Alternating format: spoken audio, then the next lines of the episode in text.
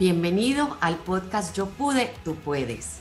El podcast número uno para personas que buscan orientación e inspiración para lograr lo que se propongan en la vida y los negocios. Empecemos. Amigos, bienvenidos a este primer episodio de nuestra segunda temporada de Yo pude, tú puedes. Imagínense, uno tiene que abrir con broche de oro y tengo a una persona que no solamente admiro y la considero una amiga, sino que todos ustedes admiran. Ella es ganadora de tres premios Emmy del Telly, es un Telly Award winner, el micrófono de oro. Bueno, yo si yo les empiezo a hacer la lista de los logros de esta mujer, se vuelve el podcast. Es mamá de Megan, una muñeca preciosa que la tienen que seguir en Instagram, esposa de Fernando y es presentadora del programa Primer Impacto en televisión, nada más y nada menos que Michelle Galván. Hola Mitch, ¿cómo estás? Mi querida Margarita Pasos, qué gustazo estar contigo. De verdad que la ley de atracción existe porque me encanta conversar contigo. Yo te escuchaba en el tráfico con tu podcast espectacular y yo decía algún día, algún día, después tuve la oportunidad de conocerte en persona, nos hicimos amigas y yo decía algún día voy a estar en su podcast para poder compartir todo lo que ella también me ha enseñado y mira, qué maravilla, la ley de atracción existe. Hoy estoy aquí contigo y con todo tu público. Qué linda, Mitch, gracias, tú siempre eres muy especial, gracias por esas palabras tan lindas. Vámonos a México, ¿te parece? Empecemos yendo como a tus orígenes. Me encanta en una entrevista. en una entrevista tú dijiste, la gente solo ve la punta del iceberg. Te vimos recientemente guapérrima en una eh, alfombra roja, ¿verdad? Y esto es muy lindo porque compartir los triunfos es muy bueno, pero la gente solo ve esos highlights. Yo digo, es como las redes sociales. Uno en las redes sociales pone su cumpleaños, las flores que recibiste, pero la gente no ve todo el esfuerzo, todo el proceso, incluso los desafíos. Bueno, tú eres mexicana de nacimiento y de corazón nacionalizada aquí en Estados Unidos. ¿Cómo fue tu adolescencia? ¿Tú, ¿Tú tuviste todo, digamos, en bandeja de plata o tuviste desafíos? Empecemos por ese ladito. Fue nada fácil. Esas dos palabras hay que enaltecerlas nada fácil, pero estoy muy orgullosa de esa niña, de esa joven, que si hoy me la encontraría le diría, Michelle, lo estás haciendo muy bien. Qué bueno que no te das por vencida, qué bueno que no escuchas a los demás y qué bueno que te mandas en ese comando interno que tienes todo lo positivo y, vas por buen camino. Sigue así. Eso le diría a esa joven que creció en Irapuato, Guanajuato, que se fue a vivir a Monterrey, Nuevo León, mi tierra, y, que se las vio muy duras, Margarita, porque no ha sido nada fácil. Parece que sí, ¿verdad? Como bien lo dices, en Instagram ponemos a veces lo que, pues lo que podemos, lo que es fácil. No voy a poner a mi hija llorando, porque cuántas mamás me van a decir, yo no quiero ver a tu hija llorando, ¿verdad? O no voy a poner cuando yo estoy llorando que me la estoy pasando muy mal porque no he conseguido la, la siguiente meta que me he fijado, pero nunca me he dado por vencida y yo creo que eso es, ese es mi mejor mensaje el no darse por vencidos, el ser tercos. Si hay una palabra que a mí me identifica, es terquedad. Me encanta. O perseverancia, que es lo mismo, ¿verdad? La traducción en, en Regiomontano, en Monterrey, sería terquedad. Michelle, Michelle es perseverante. Bueno, tú empezaste a modelar para pagarte cursos de inglés y educación que tus papás en ese momento no te podían dar. Sí, mira, yo no vengo de una familia caudalada, ni de dinero, ni mucho menos, pero sí vengo de una familia que en México y en Latinoamérica le dicen disfuncional, que para mí fue la más funcional del mundo porque me dio muchas herramientas en la vida para salir adelante y para hoy tener la familia que yo me he forjado con mi hija y con mi esposo. No nada más eso, sino también en el tema profesional. Eh, yo recuerdo una vez, y, esto me gusta mucho compartirlo con los jóvenes, para que no se crean lo que les dicen por ahí, incluso en casa. A veces hay que hacer, como decimos en Monterrey, oídos sordos y escucharnos internamente. Y ese diálogo interno, pues de verdad que me llevó a conseguir mi meta profesional antes de los 30 años, que es primer impacto. Hoy, te puedo decir que yo me apasiona, amo lo que hago, tú lo sabes, tú has estado en mi programa y me apasiona de verdad con todo mi ser hacer primer impacto y ser ese canal entre nuestra comunidad hispana pero no fue fácil tampoco llegar hasta aquí. Ok, mira, es muy importante lo que le estás diciendo a los jóvenes porque no porque los quieres los tienes que escuchar. A veces es tu mami, a veces es tu hermana, a veces es un tío. Dicen, usted en la televisión, ay mi amor, ubíquese, eso no le pasa a gente como nosotros, ¿verdad? Y puede que te lo digan con cariño por evitarte un dolor, pero tú tienes que hacer, como dice Michelle, oídos sordos a las voces negativas externas, porque al final no importa lo que los demás creen de ti, lo importante es lo que tú crees de ti. Yo sé que empezaste en la televisión o en los medios de comunicación, no sé si fue en Monterrey y eh, te tocó una bomba, ¿verdad? En Monterrey. Mira, yo comencé a los 14 años cuando yo les digo a mis papás que yo quiero estar en los medios de comunicación. Eh, mi papá me dijo, pero eso es un trabajo muy fácil. Eso, tú no deberías estar ahí. Tú deberías ser abogado, ¿no? Como en nuestras familias hispanas, que, que los papás quieren que tú cumplas con, herencias que a ti no te corresponden. Imagínate. Yo decía, no, papá, o sea, yo no voy a ser abogado. Yo no quiero ser abogado. Es que qué trabajo tan mediocre. Eso es, eso es ser muy mediocre. Tú vas a ser muy mediocre ahí. Y desde ese día yo volteé y le dije, con el carácter que me identifica, mira papá, mediocre es el que medio cree en sí mismo. Y si hay algo que yo tengo es que yo creo al 100% en mí. Y yo te prometo que yo lo voy a lograr. Y te digo algo, yo no voy a vivir en México, yo me voy a ir a vivir a Estados Unidos. Y por mi casa llegaba en antena parabólica, estas cosas enormes que se ponen en el techo blancas. Llegaba primer impacto con Mirka de Llanos y María Celeste. Y yo las veía y las veía desde niña, ¿eh? te estoy hablando nueve, diez años. Y, y yo le decía a mi mamá, mamá, ¿sabes que yo algún día voy a estar en ese programa y yo voy a vivir en Estados Unidos, mamá? Yo voy a estar ahí. Y mi mamá agarró mi dedito y me dijo, y en esa silla. Y hoy estoy en esa silla y vivo en Estados Unidos y cumplí mi sueño profesional desde los nueve años, que era estar en Primer Impacto, que es un programa que tiene tres décadas al aire y que me enorgullece decirlo. Basta con que solo una persona crea en ti. Y si tú mismo crees en ti, pues ya la tienes. Me encanta porque ese es el poder de la visualización, la claridad. Yo le digo a la gente, el que no sabe para dónde va, cualquier camino le sirve. Te hubieran ofrecido un trabajo en una farmacia, en un hospital, y te hubieras agarrado cualquier trabajo. Pero como tú tenías claridad, tu mente te ha traído exactamente a donde tú visualizaste. Y creo que tu mamá también tuvo un papel importante en que tú creyeras en ti y que visualizaras tus metas. ¿Fue así? Muchísimo. Yo sí hay alguien a quien tengo que agradecerle el estar aquí y cada premio que me he ganado, que ha sido con el sudor de mi trabajo, de verdad, es a mi mamá. Mi mamá ha sido una persona clave, clave, ha sido mi columna vertebral. Cuando yo te escucho hablar de Tomás Alva Edison, cuando su madre le decía, es que tú eres muy inteligente y la escuela decía, lo había corrido de la escuela, ¿verdad? A Tomás Alva Edison, uno de los grandes científicos. Eh, eh, haz de cuenta que si tu mamá cree en ti, y eso, eso yo se lo estoy inculcando ahora a mi hija, tú eres la más inteligente, la estoy programando en positivo a mi niña para que mi niña se la crea, se la crea y pueda volar con las raíces que uno le da como papás. Así que eso es primordial. Es que no es ver para creer, es creer para ver. Y tú has visto porque has creído y has trabajado.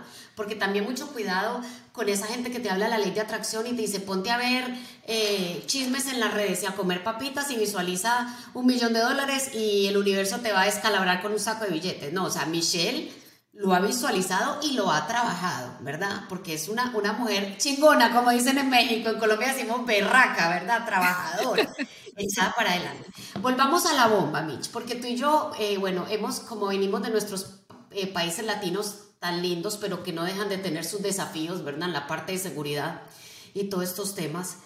Mucha gente, yo siempre digo, el que se aflige, se afloja, ¿sí? Y te pasan cosas que la gente puede decir, qué terrible. Entonces, ¿es el final o es el principio? O sea, tú estás, eh, dame un poquito de contexto, tú estás empezando tu carrera de comunicaciones y pasa esto de una bomba. Cuéntanos un poquito sobre Yo estaba en el prime time del noticiero de Monterrey nos acababan de cambiar, yo había cumplido 21 años, yo siempre tuve muy en mente qué quería hacer.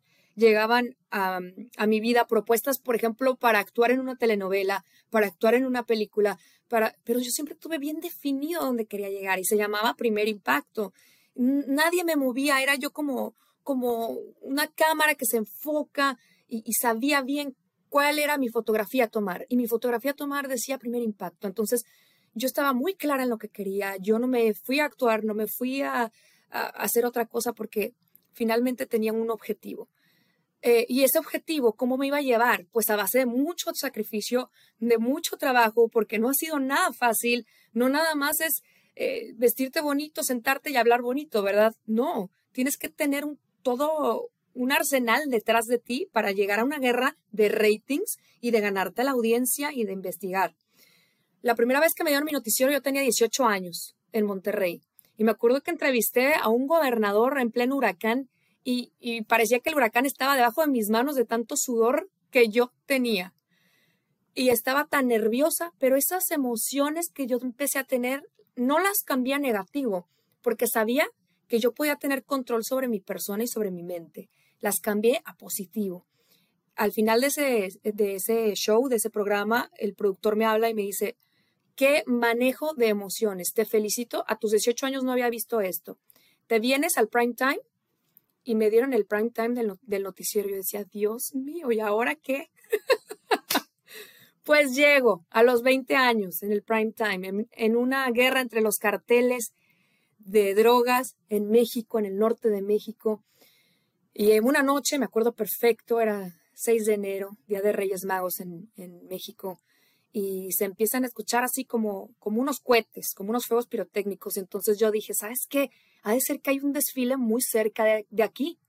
Y le dije a mi compañero, ha de ser que hay un, hay un desfile muy cerca de aquí. Y en eso, ¿cuáles cohetes, Margarita? Eran disparos de ametralladora. Después vino una, una granada de fragmentación. Entró corriendo una de mis productoras lesionada por las esquirlas de bala que le habían tocado fuera de Televisa Monterrey.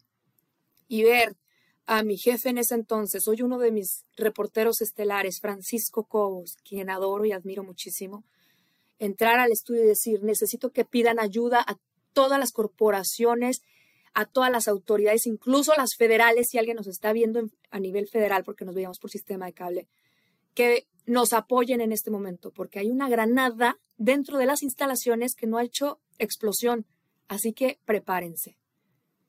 Y yo me quedé pasmada. Tuve tres segundos para pensar cuando nos dieron tres, dos, uno, al aire. Nos volteamos a ver mi compañero y yo, y las imágenes están en YouTube, por cierto, y hoy las veo y digo, hubiera hecho algo diferente. Pero en ese momento, con la adrenalina que tienes encima, es, solo hazlo, ¿no? Solo hazlo. Y estás aquí. No sé cuánto tiempo más me quedaba de vida. Te juro que yo pensé que ahí, yo ahí me iba a morir. Y, Dios me dio otra oportunidad eh, Dios tenía un camino trazado para mí también. Y fue que me armé de poder, me, armé de una fuerza que tal vez la misma adrenalina me la había dado y la experiencia que yo ya traía porque yo trabajaba de lunes a domingo. Entonces dije, no, si esto va a ser mi último noticiero, pues lo voy a hacer bien. Y empecé a hablar con mi compañero, pedir auxilio, ayuda y a tranquilizar también a mis otros compañeros que estaban hasta en ataques de pánico. Eso fue muy fuerte, Margarita, muy fuerte. Tú lo sabes, en Colombia se vivió una guerra del narco muy fuerte también. Sí, también lo vivimos y a veces uno lo cuenta en este país y las personas creen que es como de película, pero es verdad, ¿verdad? Es verdad. Eh, pero qué bonito esa fortaleza que Dios te dio en ese momento y de poder ser, ¿verdad? Como esa roca para tus compañeros. Y es ahí donde decides venirte para Estados Unidos sola ¿verdad? Porque todavía Fernando no estaba en, la película, sola para Estados Unidos. Sí, bueno, debido, debido precisamente a la inseguridad que empezamos a vivir como periodistas, porque México es uno de los países más inseguros, incluso está catalogado que es más inseguro ser periodista en México que en Siria. Imagínate estas estadísticas que, que para mí era muy importante eh, cambiarme, moverme y no ser una preocupación también para mi familia que vivía en México. Eh, posteriormente me voy al network, a la cadena nacional de Televisa, y ahí me encargo de las noticias internacionales. A mis 21 años, después de este suceso, me pido mi cambio y, y empiezo a presentar una serie de investigaciones y de reportajes que le gustaron a un productor en México. Y así es como entro a la cadena nacional de Televisa en mi país y me dan un noticiero que yo tenía, yo le digo así, horario de velador, de guardia de seguridad, de 7 de la noche a 7 de la mañana, si es que llegaba el conductor de las 7 de la mañana. Como normalmente había protestas en México, tenía que llegar a las 9 de la mañana. Así que yo cumplía un periodo de trabajo de más de 12 horas que para mí fueron fascinantes, el mejor gimnasio que pude haber tenido y me iba trazando más un escalón para llegar a mi meta. Nunca lo vi como estoy cansada, estoy agotada, eh, no puedo más. Al contrario, lo veía como cada vez me aproximo más. Ahora estoy en internacionales, ya casi llego a Estados Unidos. conocí mucha gente, mientras en México era de noche, en Roma, en otros países era de día, estaba amaneciendo y había noticias que reportar. Así que eso me fue llevando así, poquito a poquito, hasta que un día me entero que hay una vacante en Univision Houston y llego con mis papeles al lobby de Univision Houston, pedí un fin de semana de vacaciones y me dice mi esposo Fernando, que era mi novio, a Houston. Imagínate, yo fui de vacaciones y me dice Fernando, que era mi novio, oye Michelle, ya estamos aquí y ahora qué vamos a hacer. le dije, yo me voy a cambiar, me voy a poner la parte de atrás del carro y tú vas a ser mi chofer. y me dice Fernando, ¿qué vas a hacer? Dice, tú, le dije, yo, tú espérate tantito. Yo bajo la ventana de atrás del carro y le digo al guardia de seguridad, mire, yo tengo que entregar estos papeles en la mano del director de noticias. Yo no me voy de aquí hasta que no se los entregue. Yo vengo desde México, aquí está mi pasaporte y, yo trabajo en Televisa y yo tengo que entregarle estos documentos en la mano del director de noticias. Entonces escucho que el director dice, el, guardia de seguridad dice, ah, sí, a la directora. Dije, una pista, es mujer. Y así me fui, escalando hasta que llegué a conocer a Marta Catán. Ay, Marta Catán, le, mando un abrazo si está escuchando esto. Ella fue una pieza clave, una de mis mentoras en mi, en mi trayectoria periodística y, sobre todo en este país. Me ayudó muchísimo, Margarita, muchísimo. Y, eso es algo Nada muy importante. solo. Esa es una, es, es, una lección muy importante. Nada grande solo. Nada Desde Fernando que te manejó el carro, ¿verdad? Hizo de chofer, eh, ¿verdad? Hasta los mentores que tenemos y que Dios nos pone en el camino. Yo llego, conozco a Marta Catán en el lobby. Le hablan y le dicen, sí, aquí está una señorita que le ha venido a buscar, que no se quiere ir de aquí. Ahí está mi terquedad, ¿verdad? Yo no me iba a ir de ahí hasta que no le entregara los papeles a Marta Catán. Y, y salió Marta Catán y dice, ¿qué se te ofrece? Me acabas de sacar de una junta importantísima. Le dije, se me ofrece entregarte mi currículum, mi resumen de vida. Yo voy a trabajar contigo algún día, de lo que sea, de lo que tengas. Por favor, el día que tengas una vacante, eh, algún puesto disponible para mí, déjame saber. Y, y, se rió, se carcajeó Marta Catán y dijo, no puedo creer que me has dado tu currículum ni tu demo para, así, de la nada. Yo venía llegando del aeropuerto, estaba hasta en shorts y tenis, imagínate.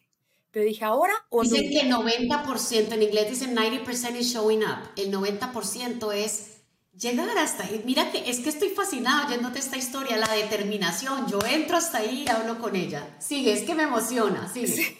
Yo, no, yo no tenía ni idea cómo se llamaba ella. Fui hilando las piezas, investigando. Yo creo que cuando quieres algo, todo se pone a tu favor para cumplirlo. La mente es poderosísima. La meta es poderosísima. ¿Tú visualizas tus metas, Michelle? Siempre. Te voy a contar algo que, que, hoy lo vivo y me pasa. Eh, cuando yo viajo por primera vez a Estados Unidos, yo tenía como unos 17, eh, 18 años, imagínate. Eh, y entonces yo llego y yo digo, wow, yo, yo algún día voy a vivir aquí yo llegué y yo había estudiado inglés porque me había ganado una beca en el modelaje. Por eso yo me metí a modelar, para pagar mis estudios y para pagarme eh, la beca, para ganarme esa beca de inglés que daban como premio, porque mis papás no podían costearla.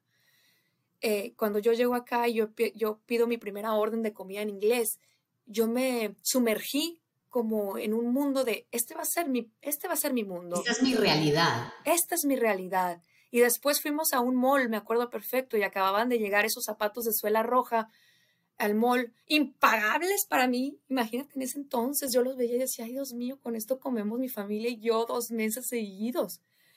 Y, y me los puse, Margarita, y me los probé y empecé a caminar con ellos. Y cuando yo me vi en el espejo, yo dije, estos son los zapatos que yo voy a usar.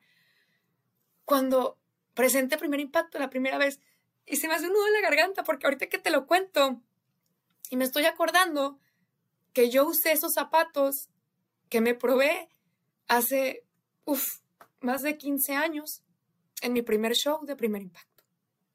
Imagínate, la mente es muy poderosa y Dios es maravilloso. Y hay que darle órdenes claras. Cuando tú le dices, esta es mi realidad, estos son los zapatos, miren qué claridad, estos son los zapatos que yo voy a tener puestos en mi primer programa de primer impacto.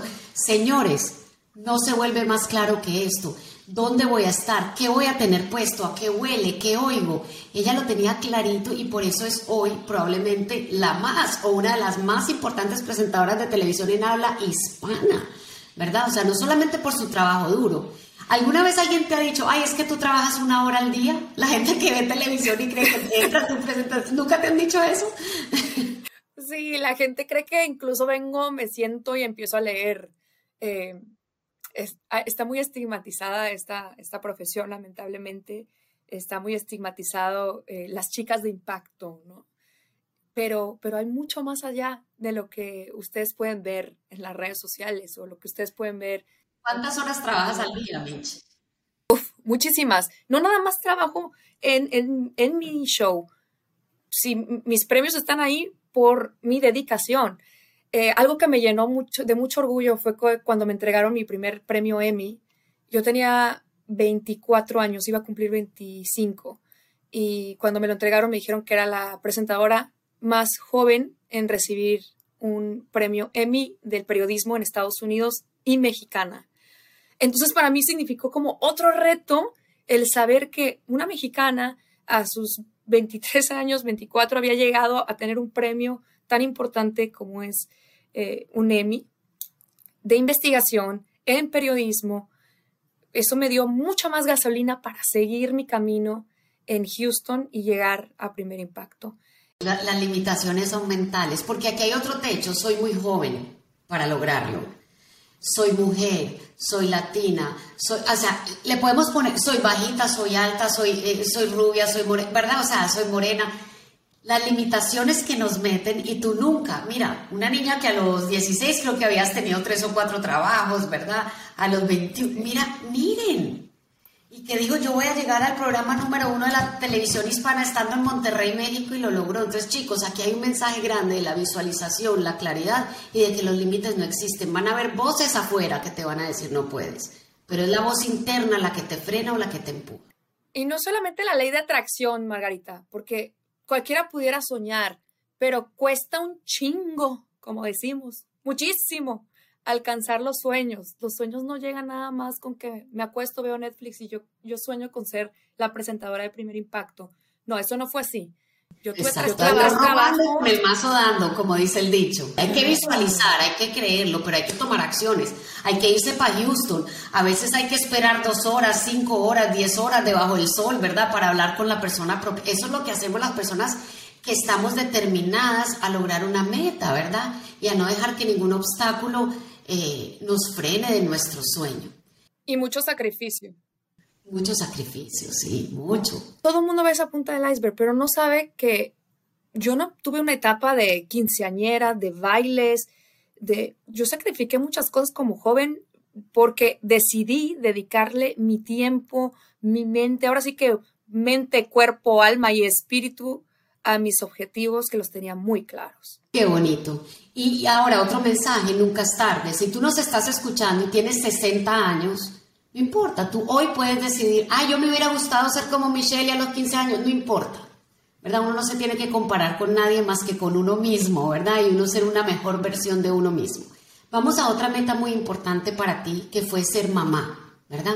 Y que tiene, digamos que es una historia agridulce, obviamente muy dulce por la bella Megan, ¿verdad? Que yo sé que es el sol tuyo y de Fernando, pero no fue fácil. O sea, la vida siempre te ha puesto como granaditas, esa granada, ¿verdad? Esos caminos difíciles para llegar a donde estás. Cuéntanos de este proceso de la maternidad, lo difícil que fue y cómo tu mente te ayudó a no darte por vencida. Uy, pues fue una, ¿cómo le digo yo? Una carrera de obstáculos que pude superar. Eh, ahora que estamos en el mes de la endometriosis y crear conciencia, me encantaría usar tu plataforma para recordarle a todas las mujeres jóvenes y no jóvenes también que se vayan a checar. Ese fue mi primer talón de Aquiles, mi primer obstáculo. Eh, cuando yo me caso con Fernando, yo le digo a Fernando, sabes que yo, yo quiero ser mamá, yo quiero tener un equipo de fútbol. A mí me encantan los niños. Yo estoy una maestría enfocada en psicología infantil porque me fascinan los niños. De verdad, yo siempre me vi con un equipo de fútbol como familia. En mi casa somos cuatro hermanos y, una hermana de padre. Somos cinco hermanos. Pero pero yo siempre me vi con esa familia grande, mexicana, hispana que todos tenemos. sin embargo, el primer obstáculo vino con la endometriosis. Después, eh, tengo un problema en la sangre. Bueno, han visto un problema en la sangre eh, que ataca el feto. Lo ve como una enfermedad. Y tuve que usar muchas inyecciones a lo largo de mi, de mi vida fértil cuando quería embarazarme, pero lamentablemente eh, pues tuve cuatro pérdidas. Una de ellas muy avanzada, de mi hijo Lázaro, y yo le digo a mi hijo Lázaro porque hay que ponerle un orden también en la familia, eso lo, lo comprendí después con las constelaciones familiares, el orden de, darle y la importancia de darle a, cada ser que llega a tu vida su lugar en la familia. Así que Lázaro es mi primer hijo, después fue Roberta, que tampoco pudo llegar a nuestros brazos, se convirtió en una estrella. Eh, tuve otra tercera pérdida, un embarazo ectópico y Megan. Megan es mi quinta hija, Margarita. Y fue un camino muy duro porque tengo 35 años tratando de, de embarazar desde que me casé. Hace nueve años que empecé todo este camino y, hoy veo los frutos de no darse por vencida también internamente, espiritualmente. Eh, hay algo que, que, hasta la misma Biblia lo dice, ¿no? Y, no soy la persona más eh, cristiana, ni, ni, ni, estoy en misa todos los fines de semana, pero, pero sí tengo una fe inquebrantable muy grande. Y la misma Biblia dice, aquel que cree, todo lo puede. Y ese era mi lema de vida, ese ha sido mi lema de vida. Cuando yo llego con una especialista en Houston, que por eso yo quería irme a vivir a Houston por mi trabajo, porque yo había leído que estaban los mejores médicos de Estados Unidos en Houston. Y yo ya venía cargando con ciertos problemas ginecológicos que a mí me llamaban mucho la atención. Cuando yo llego con esta mujer que tiene una pared de reconocimientos y de premios y de mil cosas que tú decías, wow, estoy en las mejores manos. Pues error, porque su actitud no fue la mejor conmigo. Ella fue la primera mujer que me dijo, tú olvídate de ser mamá, tus probabilidades de ser mamá son del 3%. Yo me acuerdo que volteé a ver a Fernando y Fernando se le hizo un nudo en la garganta y, se me quedó viendo así como que, a ver qué, cómo va a reaccionar, ¿no? Y en vez de pararme y llorar, me paré y le dije, mire, con todo respeto, pero usted no es Dios. Ese 3% que usted me está dando, yo lo voy a convertir en un 97. Hoy mi mente escucha un 97% de que yo puedo ser mamá. Así que yo le mandé una orden a mi mente y le dije, no es 3%, es 97% que tú vas a ser mamá. Yo me salí de ese consultorio y por supuesto que me desmoroné, por supuesto que, que me caí, porque somos al final seres humanos. Eh, y, ahí vino un proceso muy grande de inteligencia emocional, de poder controlar todas estas emociones que me bombardeaban, que, tenía encima que salir adelante porque estaba cumpliendo, encaminada a cumplir mi sueño profesional, que ya estaba trabajando en Univisión, que ya se me estaba abriendo oportunidades para venir a cubrir eh, a una conductora en primer impacto. E, era como que se me abría una puerta profesionalmente, pero se me cerraba una puerta muy grande, uno de mis más grandes sueños era ser mamá. Pero sin escuchar a esa mujer, yo seguí y seguí buscando, nunca me di por vencida, hasta que un día encontré la solución y estaba de verdad que en la mente. Me, me dijeron, relájate. y deja, deja que suceda. Me sometí a varios tratamientos, ninguno funcionó, ninguno. Y el día que me relajé y que dejé a Dios ser Dios, me habla mi doctor y me dice, oye, ven porque te tengo que hacer unos chequeos. Llego y me dice, ay, felicidades, estás embarazada. Y yo, ¿qué? ¿Cómo que estoy embarazada? Sí, ven. Y escuché el corazón de Megan. Yo creo en los milagros todos los días que veo los ojos de Megan, porque para mí Megan es, es eso, es un milagro, es un hecho extraordinario que ni la doctora egresada de Harvard en Houston tiene explicación para lo que pasó. Mira, aquí hay dos lecciones enormes y gracias por compartir algo eh, pues que es tan importante en tu corazón. Primero te quería compartir una frase que he oído que es muy linda. Dice, todos los seres humanos tenemos una misión. Cuando tú hablas de tu hijo Lázaro, eh, Roberta, tus hijos, por supuesto, son almas, almitas completas. Dice, lo que pasa es que hay personas que cumplen su misión muy rápido. Ellos vinieron a tocar algo en tu corazón y la cumplieron tan rápido que se fueron al cielo. Hay otros que les toca 10 años, a otros 50, a otros 80, ¿verdad? Entonces, eso me pareció muy lindo porque que hayas honrado a cada uno de tus hijos con su nombre y saber que ellos cumplieron su misión en tu corazón, ¿verdad? Y lo otro, este es para la gente que no se escucha, hay que aprender a cuestionar las autoridades. A veces un profesor para ti es una autoridad y te dice a los 15 años, usted bruta, mijita, usted ni sueñe. Y como para uno él es una autoridad, uno dice, ah, pues yo no voy a poder. O una médica o un médico, yo creo un médico puede dar un diagnóstico, pero para mí no deben dar un pronóstico. Es como cuando dice, usted no va a poder, usted va a morir. Eso le corresponde a Dios. Que te diga, bueno, este es el diagnóstico y vamos a hacer todo lo que podemos. Hay que cuestionar esas voces. Y mira que tú eres una berraca, como lo digo, porque no te, te dolió, pero no te dejaste. Y la mente es poderosa. Muy, no solamente se lo entregaste a Dios, que es el poder de poderes, sino que también, ¿verdad? Que la fe, creíste. Creer, para mí, si yo pudiera sacar una frase de nuestra conversación, Mitch, es, no es ver para creer, es creer para ver. Y mis amigos, Michelle Galván está donde está porque nada se lo han regalado, nada le ha caído del cielo, ha tenido que vivir en huracanes, granadas, ¿verdad? Eh, y como les dije, granadas emocionales también y mentales, y aquí está. ¿A una, ¿Qué edad tienes ahora, Mitch? 35 años. ¿En qué año naciste tú? En el 87. Eh, Mitch es modelo 87, jovencita, yo soy modelo 72, imagínate. A sus 37 años, tener tres premios Emmy, todos los reconocimientos que tiene y ser una inspiración para todas las mujeres latinas. Mitch, te quiero, te admiro, sigue siendo quien eres, sigue siendo luz. Porque una luz no se prende y se esconde, ¿verdad? Una lámpara se pone afuera para que la gente la, la vea. Gracias por abrirnos tu corazón Gracias por abrirnos tu mente. Regálale un mensaje final a las personas que sueñan en grande, porque tú has sabido soñar en grande y por eso has logrado en grande, pero que está la vocecita, la loca de la casa, tú la conoces, esa vocecita negativa diciéndonos, ay, será el síndrome del impostor, que por cierto las mujeres lo sufrimos más que los hombres, ¿verdad? Yo no puedo, será, será que estoy tirando el chorro muy alto, como decimos en Colombia. ¿Qué les dirías a esas personas que su corazoncito tiene miedo de que tal vez están soñando muy grande? Que ellas son las que deciden. ¿Sabes qué? Me he topado con mucha gente desde que yo les compartí lo que viví con Megan, de que no me podía embarazar, mis pérdidas. Y me decían, es que ¿cómo lo haces? Yo no lo puedo lograr. ¿Cómo lo hiciste? ¿Cuál es el secreto? ¿Qué tomaste? ¿Qué comiste? ¿Qué brujería hiciste? ¿No?